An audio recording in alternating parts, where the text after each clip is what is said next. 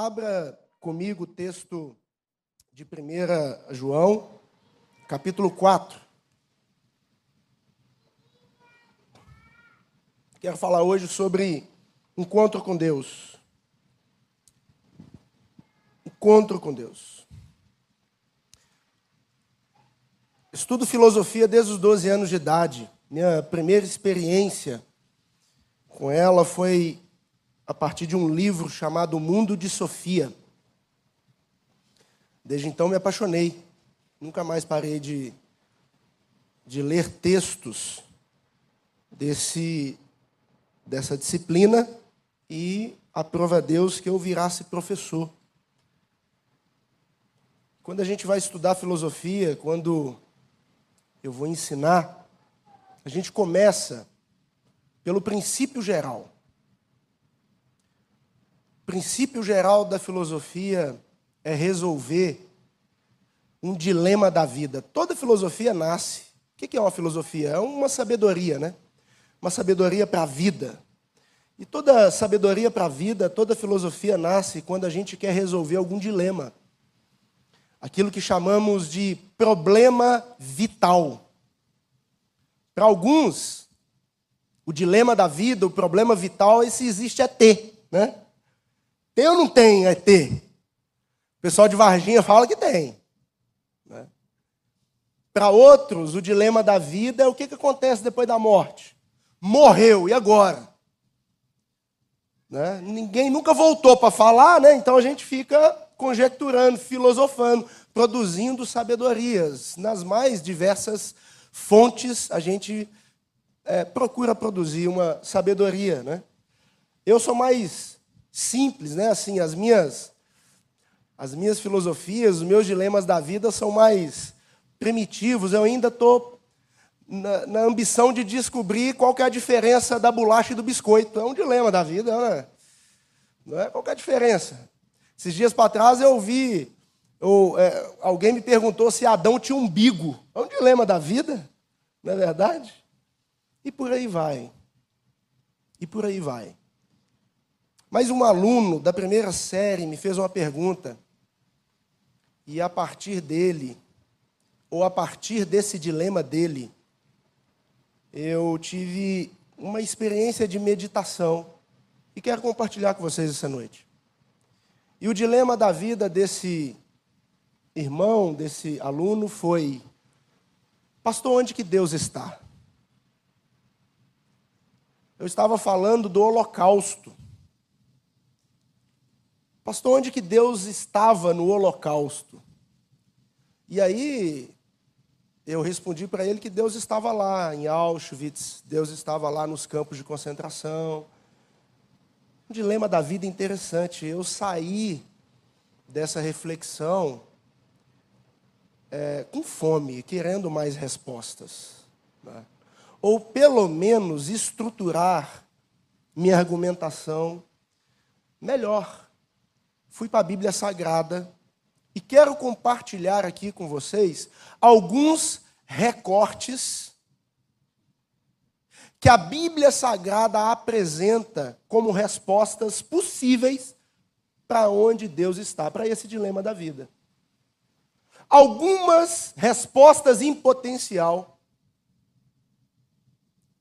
que buscam alguma exatidão aí as ciências exatas, né? alguma exatidão sobre onde Deus está. É disso que eu quero falar com vocês essa noite. Leia comigo 1 João, primeira carta aí de João. João escreve, é, é interessante a escrita de João. A gente fala muito de teologia paulina. No seminário teológico Coinonia, eu dou uma aula sobre teologia joanina. Porque se você pegar Paulo, ele escreve epístolas, cartas. Se você pega Lucas, ele escreve narrativas. João é mais completo, escreve tudo.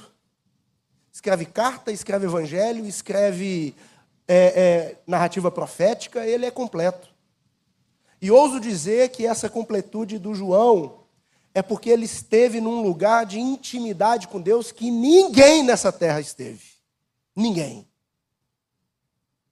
Ele é ousado exatamente porque ele tem autoridade Então, esses escritos atribuídos a João não são à toa. E aqui na primeira carta de João, ele vai falar de um aspecto de Deus que é experiencial, que eu vou chamar de pentecostal. Pentecostal na acepção mais é, é, profunda do que significa o pentecostalismo, ou seja, essa leitura de Deus na experiência. Pentecostal, aquele que tem a experiência com Deus. João é esse que está experimentando de Deus de um lugar que ninguém na história experimentou. Ele tem autoridade para falar. Então ele vai falar de um possível lugar que Deus está.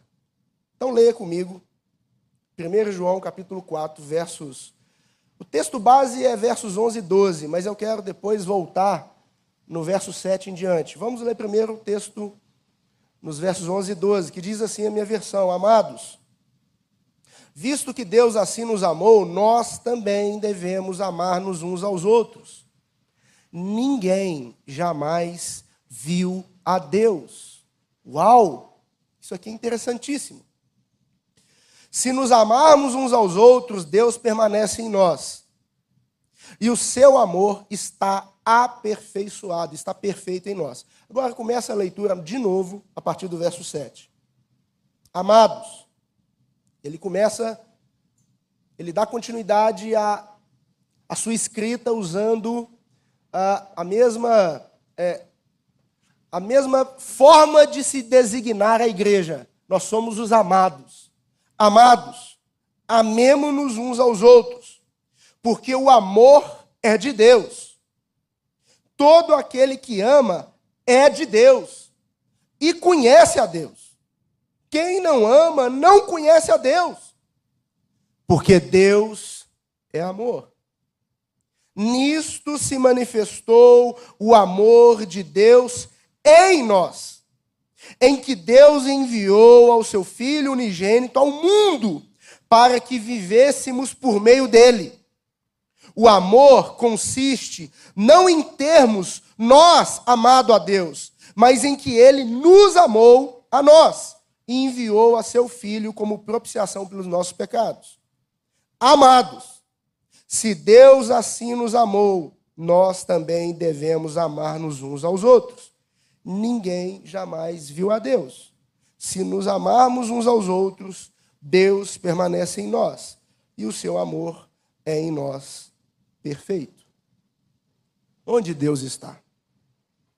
É curioso porque a teologia já tentou responder a isso há muito tempo. Isaías, capítulo 45, vai dizer que verdadeiramente tu és o Deus que se esconde Isaías capítulo 45, verso 15. Daí surge uma concepção, uma leitura de Deus lá na medievalidade, lá com os pais da igreja, chamada de Deus abscôndidos. É a ideia de que Deus se esconde porque Ele é Deus e não quer ser encontrado. Deus é aquele que em algum momento do Êxodo capítulo 33, Moisés está diante dessa presença gloriosa de Deus e o texto bíblico fala que Deus vira as costas. Você já esteve conversando com alguém, alguém te deu as costas? Não soa indiferente, não dá uma raiva? Pois é, Deus virou as costas para Moisés. Moisés quer ver Deus. O Moisés não quer ver o Cruzeiro ou o Atlético, ele quer ver Deus. E o texto bíblico, a tradição do Antigo Testamento, vai dizer que Deus, antropopaticamente, de maneira humana, se manifesta e atrai para si, absorve para si uma condição humana que é ter costas. A gente entende essa linguagem. Não, eu não quero, Moisés. Eu não quero mostrar a minha face para você. A gente vai entender o porquê desse Deus abscôndidos. O Lutero, em 1525, escreve um livro sobre isso. A Dei Revelation. Ele vai escrever um livro sobre isso. Sobre esse Deus que se escondeu e não quer se mostrar. E aí, a gente começa a, a ter que ler Deus a partir do Novo Testamento para entender o Antigo Testamento, porque no Novo Testamento, logo no início do livro de Hebreus, a gente entende que naquele momento não era para ver mesmo, porque a visão completa de Deus está em Jesus. Então o Novo Testamento vai apresentar essa plena revelação do ser de Deus. Hebreus, logo no capítulo 1, seus versos iniciais. Antes, nos falou pelo Abraão, pelo Moisés, pelos profetas, mas nesses dias, nesses dias ele andou no meio de nós. Deus absconde-dos agora é o Deus que quer se revelar. Aliás, essa é uma das perguntas mais importantes para a gente fazer. Deus quer se revelar? Deus quer ser encontrado? Se a resposta for não, nós estamos perdidos, sim ou não? Se Deus não quisesse ser encontrado, a gente podia cavar o mundo inteiro, que a gente não ia encontrar Deus. Onde que Deus está se ele não quer ser encontrado? Não sei. Essa seria a resposta óbvia. Então nós presumimos que Deus quis ser o quê? Achado, encontrado. Glória a Deus. Amém, gente? Deus quis se fazer o que? Conhecido. Deus quis abrir a janela ou a porta da existência. E falou assim: estou aqui. A isso nós chamamos de revelação. Bíblia, uma das formas, e a mais confiável, na minha opinião, do encontro com Deus na história é o seu registro histórico profético. Chamamos isso de Bíblia. Sim ou não? Deus quis ser encontrado. Então já não é mais o Deus abscôndidos que se esconde. Agora nós temos o Deus que se revela. O Deus revelatus. Bom, ok, tudo bem. Então está resolvida essa discussão, mas não está respondida a pergunta inicial: onde está Deus? Eu trouxe para vocês aqui alguns recortes bíblicos de respostas em potencial de onde Deus está. Primeira resposta e mais óbvia. Resposta esta que uma criança de cinco anos como meu filho vai responder, provavelmente vai responder. Você chegar para ela e perguntar assim: onde é que está Deus? Ela vai falar que Deus está no céu. A igreja, ao longo dos anos, trabalhou bem essa ideia de céu, Deus estando no céu. Aliás, o apóstolo Paulo vai falar do terceiro céu. Tem um primeiro, segundo, e ele fala de um terceiro céu. Então nós temos o céu, a terra onde a gente está, e também tem o inferno. O Dante Alighieri vai trabalhar comicamente o símbolo, o significado do inferno. E até hoje, muitos irmãos não têm uma concepção bíblica do inferno, mas têm uma concepção do inferno de Dante, segundo o Dante Alighieri. Deus está no céu. Aliás, a Bíblia fala que Deus está no céu. Um dos recortes que separei para vocês é do Salmo 115, verso 2 e 3, que vai dizer: Porque dirão os gentios, onde está o seu Deus? Olha o que o salmista responde: Mas o nosso Deus está no céu e fez o tudo que lhe agradou de lá. O salmista também vai dizer no Salmo 57, verso, de, verso 2: Clamarei ao Deus Altíssimo. A ideia do Altíssimo é que está nos altos. Onde que é o lugar mais elevado? Céu. Céu. É curioso que a teologia do Gênesis vai dizer que o Adão, o filho da terra, o filho da Adama, tem Deus sobre a sua cabeça, porque tem Deus sobre si. Tem a terra, a criação debaixo de si, onde ele domina mas não tinha nada do lado de si. E aí nós temos a narrativa da Eva. Curioso. Desde o primórdio da concepção de revelação de Deus, a gente trabalha com essa ideia de Deus lá, lá. Onde? Lá no céu, lá, bem, bem lá. Mateus capítulo 6, versículo, é, capítulo 5, 6 e 7 é o que chamamos de Sermão do Monte. É um texto que eu mais gosto de toda a Bíblia Sagrada, que fala das éticas do reino de Deus. O Gandhi vai dizer que se a gente perdesse toda a Bíblia e ficasse só com o Sermão do Monte, a espiritualidade cristã, ela ainda assim seria, é, ela permaneceria. Porque ali nós temos o condensamento, a síntese da espiritualidade segundo Jesus.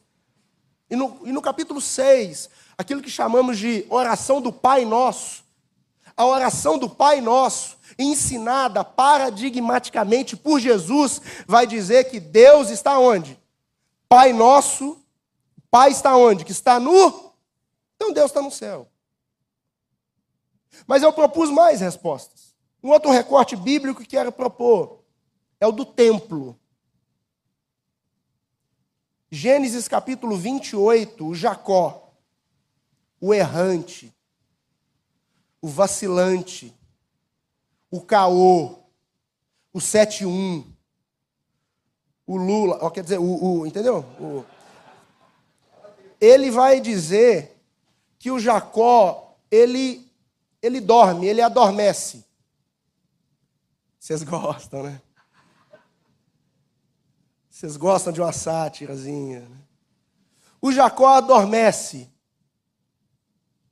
E o Jacó tem uma teofania, ele tem uma experiência com Deus. O que é uma teofania, pastor? É uma experiência audível ou visível com Deus. E quando ele acorda, vamos ler o texto. Quando ele acorda, Gênesis 28, Jacó tem um sonho. Após o sonho, ele diz: Acordando, pois, Jacó do seu sono, disse: Na verdade, o Senhor está nesse lugar. Este não é outro lugar senão a casa de Deus. Ele pega aquela pedra que ele usou como um travesseiro e coloca como coluna.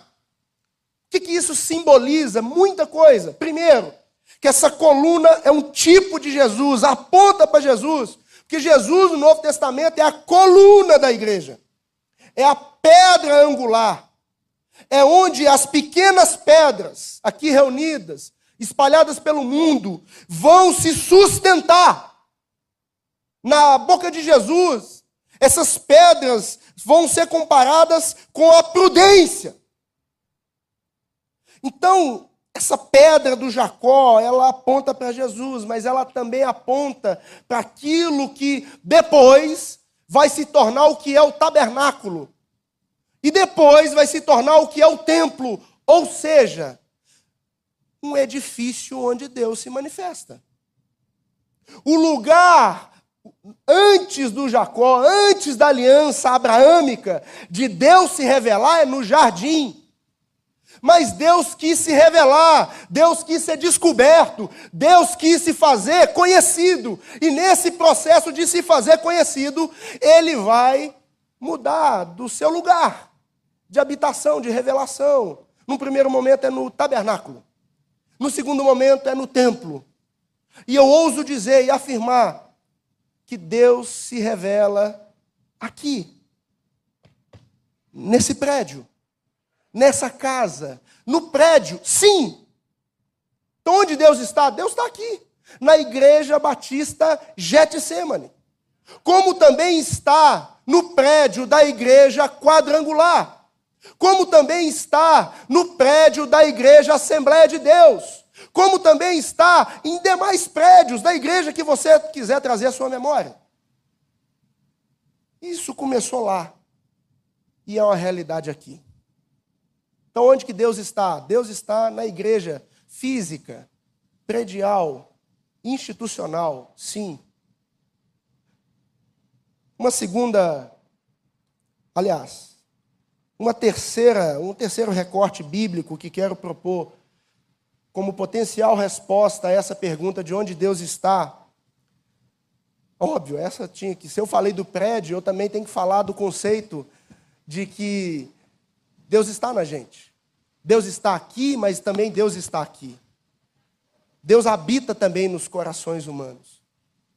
Ela é curioso que nesse processo de Deus se fazer conhecido, ele habitou numa cena, ele aliançou-se a partir de uma lei, e ele, essa lei, a evidência dessa aliança é pela circuncisão do corpo, mas a linguagem do Novo Testamento vai dizer que essa circuncisão agora é do coração. Então, onde que Deus está? Deus está no coração.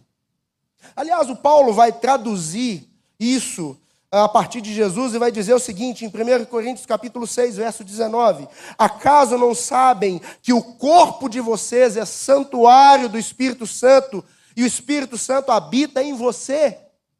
Então, onde que Deus está? Em você, meu irmão. Em mim. Provérbios, capítulo 4, verso 23. Guarde o seu coração, porque é dele que provém fontes da vida.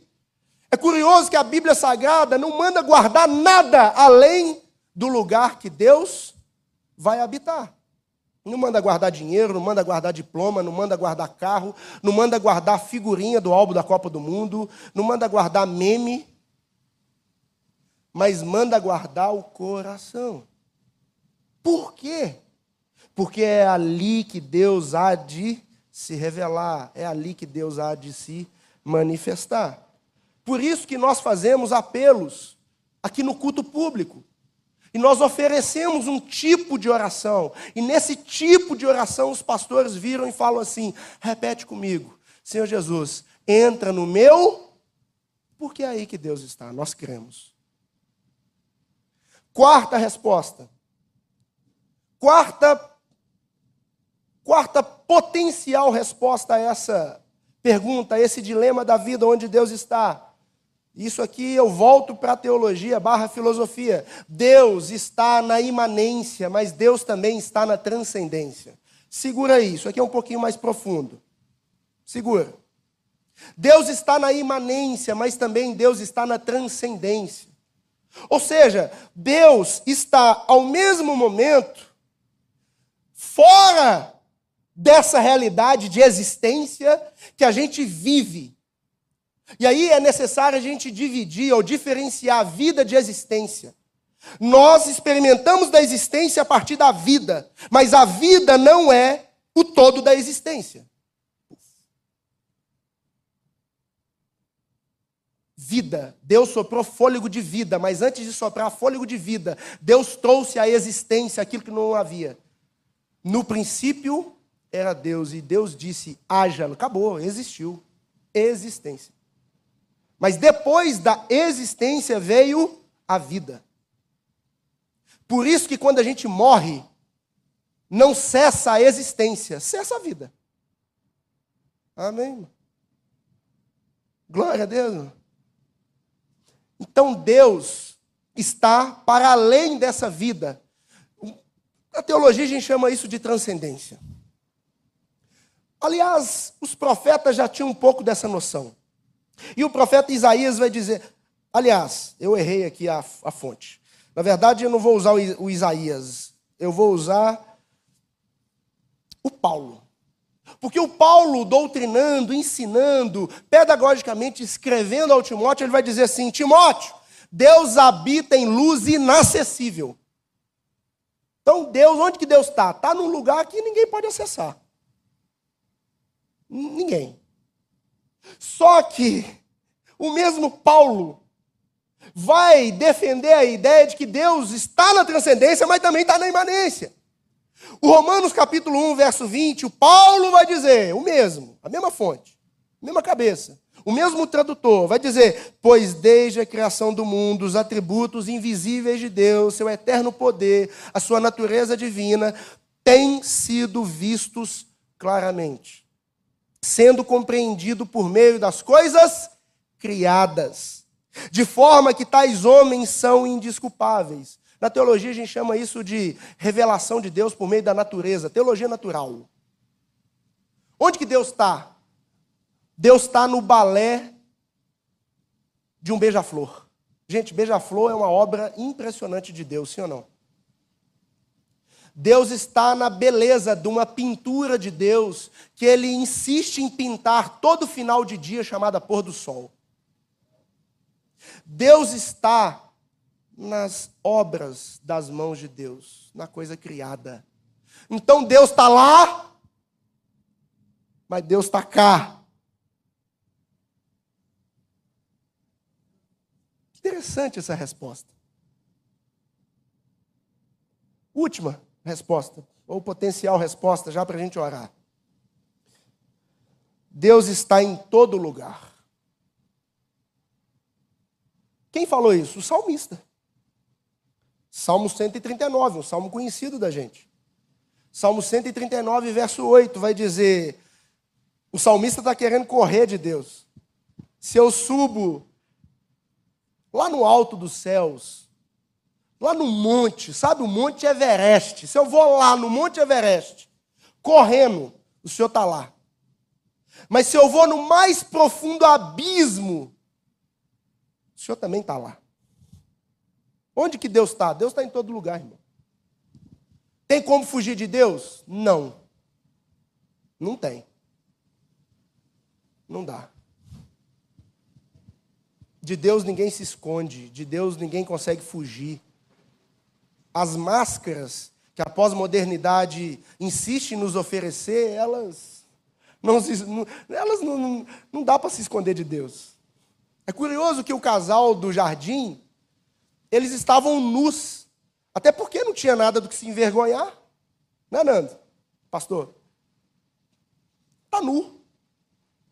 Quando a gente usa máscara, quando a gente usa qualquer tipo de roupagem, qualquer tipo de vestimenta, é porque a gente está tampando alguma coisa. Aí a necessidade de tampar alguma coisa. Eles percebem a necessidade de se tampar quando sentem vergonha. A gente é habilidoso nessa tentativa de nos tampar. Mas eu quero te afirmar que você pode se esconder do pastor, da pastora Dani, do pastor Zé Mateus, mas não dá para se esconder de Deus, porque Deus está em todo lugar. Bom, aqui eu te dei. Hein, Ana? Aqui eu propus, em Carlinha, cinco, hein, pastor? Cinco potenciais respostas sobre onde Deus pode estar. Mas eu quero, o irmão Tiago, hein, Vini? Dar uma resposta do fundo do meu coração de onde eu acho que Deus está. E do fundo do meu coração, esse texto está falando onde Deus está. Porque Deus está nas nossas relações de amor. Eu saí de casa e fiz um exercício. Eu falei assim, lá em casa, minha esposa, meus filhos estão assistindo. E eu falei assim: eu vou contar quantos abraços eu vou receber quando eu chegar no culto. Eu cheguei atrasado, irmãos e eu recebi nove abraços. Se eu tivesse sido mais responsável e chegado com antecedência, eu tinha recebido 90. Porque Deus está aí, Bim. Deus está nas nossas relações de amor. Essa não é a proposta da teologia, não é a proposta da filosofia. Essa é a minha proposta de resposta para você essa noite. Onde que Deus está? Quando alguém te perguntar: "Onde que Deus está?" Você lembra, por favor, desse humilde servo e diz assim: "Eu creio que Deus está nas nossas relações de amor." Nessa minha Bíblia aqui, eu fiz questão de guardar o primeiro desenho do Pedro que ele fez na salinha. A primeira vez que o Pedro, meu filho, teve condição de fazer um desenho. Ele me deu. Papai, eu naquele dia eu recebi do jeito que está aqui, ó. Eu fiz assim, coloquei na minha Bíblia, está aqui. Todo dia que eu uso essa Bíblia, essa Bíblia fica aqui na igreja, eu pego ela, esse desenho, e é uma memória. Sabe por que eu estou usando esse, esse desenho? Porque Deus está, o lugar hoje que Deus mais se manifesta, o lugar onde eu mais tenho certeza do lugar de Deus, é quando eu olho para os meus filhos. Quando eu olho para o Pedro. Ontem a gente estava na célula, a gente saiu da célula, estava tendo os segredos do coração aqui com o pastor Luiz Hermínio, e aí a igreja cheia, a gente foi ali para o Jet Park, estava eu, o Pedro, meu filho, estava brincando, estava um carvãozinho, todo sujo, mão suja, pé sujo, criança. E aí ele encontrou com o Judá, o filho do Ávila, o missionário Ávila, o melhor amiguinho do Pedro, é o Judá. Papai, posso brincar com, Ávila, com, com o Judá? Pode, filho. Eu estava doido para ir para casa. Pode. E eles foram lá para o Totó. Sabe onde que Deus estava? No Totó. Deus estava jogando Totó ontem à noite. É ali que Deus estava, cara. Ali com Judá e com Pedro. Pá, dá, gol! Dá. É ali que Deus estava.